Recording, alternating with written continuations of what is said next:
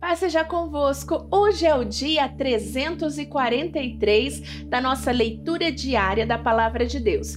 Eu sou a pastora Vânia e juntos hoje nós vamos ler o livro de 2 Tessalonicenses, do capítulo 1 ao capítulo 3.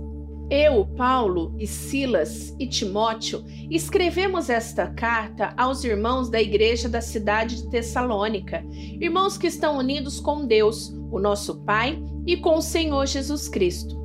Que a graça e a paz de Deus, o nosso Pai, e do Senhor Jesus Cristo estejam com vocês. Irmãos, sempre temos de dar graças a Deus por vocês.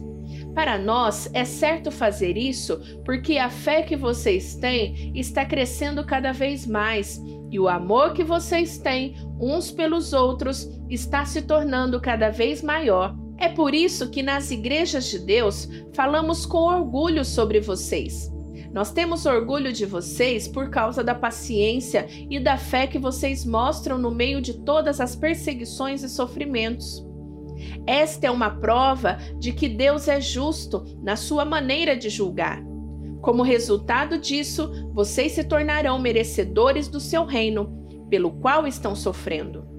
Deus fará o que é justo, ele trará sofrimento para aqueles que fazem com que vocês sofram, e dará descanso a vocês e também a nós que sofremos. Ele fará isso quando o Senhor Jesus vier do céu e aparecer junto com os seus anjos poderosos, no meio de chamas de fogo, para castigar os que rejeitam a Deus e não obedecem ao Evangelho do nosso Senhor Jesus.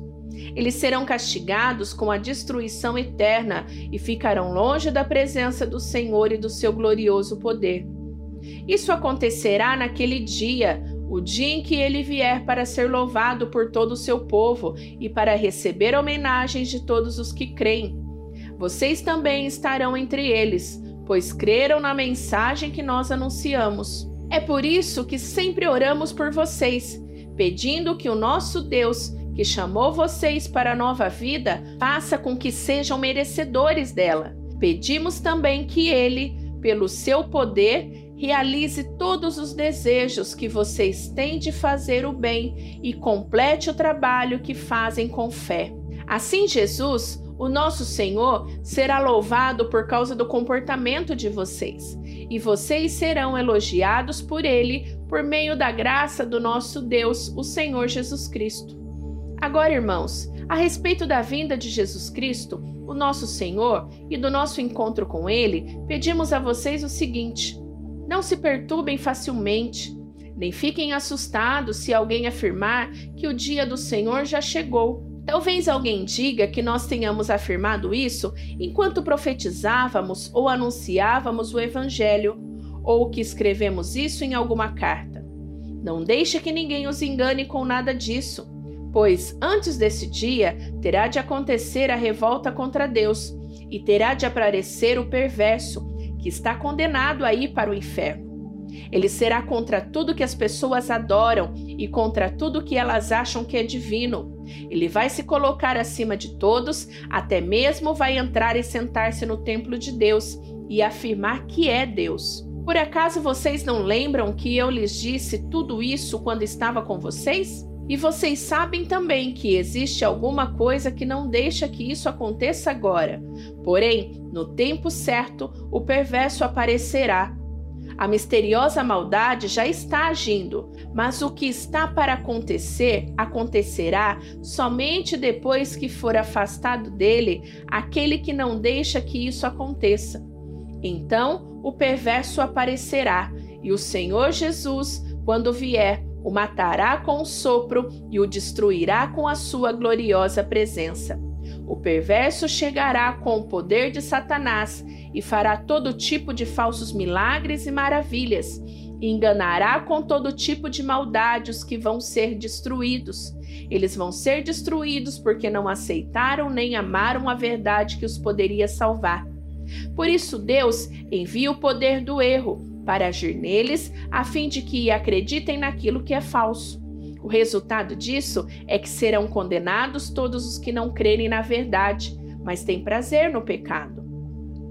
Irmãos, sempre devemos dar graças a Deus por vocês, a quem o Senhor ama, pois Deus os escolheu como os primeiros a serem salvos pelo poder do Espírito Santo e pela fé que vocês têm na verdade, a fim de tornar vocês o seu povo dedicado a Ele. Foi para isso que Deus os chamou, por meio do Evangelho que anunciamos, a fim de que vocês tomem parte na glória do nosso Senhor Jesus Cristo. Portanto, irmãos, fiquem firmes e guardem aquelas verdades que ensinamos a vocês tanto nas nossas mensagens como na nossa carta. Que o próprio Jesus Cristo, o nosso Senhor e Deus, nosso Pai, que nos ama e que na sua bondade nos dá uma coragem que não acaba e uma esperança firme, encham o coração de vocês de ânimo e os tornem fortes para fazerem e dizerem tudo o que é bom. Finalmente, irmãos, orem por nós para que a mensagem do Senhor continue a se espalhar rapidamente e seja bem aceita, como aconteceu entre vocês. Orem também para que Deus nos livre das pessoas más e perversas, pois nem todos creem na mensagem. Mas o Senhor Jesus é fiel, ele lhes dará forças e os livrará do maligno, e o Senhor faz com que confiemos em vocês. Temos a certeza de que estão fazendo e continuarão a fazer o que lhe recomendamos. Que o Senhor os faça compreender melhor o amor de Deus por vocês e a firmeza que Ele, Cristo, dá.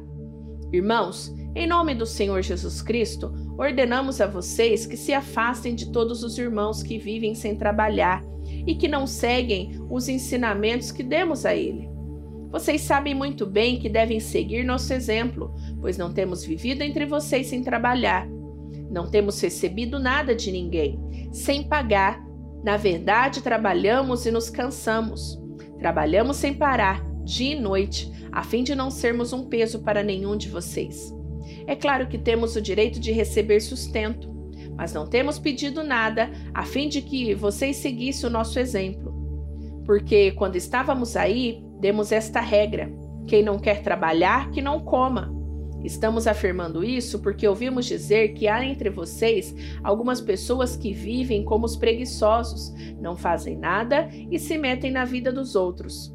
Em nome do Senhor Jesus Cristo, ordenamos com insistência a essas pessoas que vivam de um modo correto e trabalhem para se sustentar. Mas vocês, irmãos, não se cansem de fazer o bem.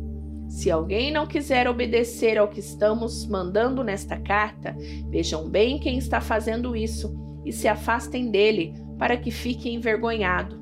No entanto, não o tratem como inimigo, mas o aconselhe como se aconselha um irmão. Que o Senhor da paz dê a vocês a paz, sempre e de todas as maneiras.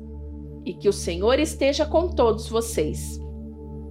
Com a minha própria mão escrevo isto. Saudações de Paulo e assim que assino todas as minhas cartas, é assim que escrevo. Que a graça do nosso Senhor Jesus Cristo esteja com todos vocês. Concluímos 2 Tessalonicenses. Amanhã já tem livro novo, então volta amanhã. Que Deus te abençoe. Beijão da pastora Vânia. Tchau, tchau.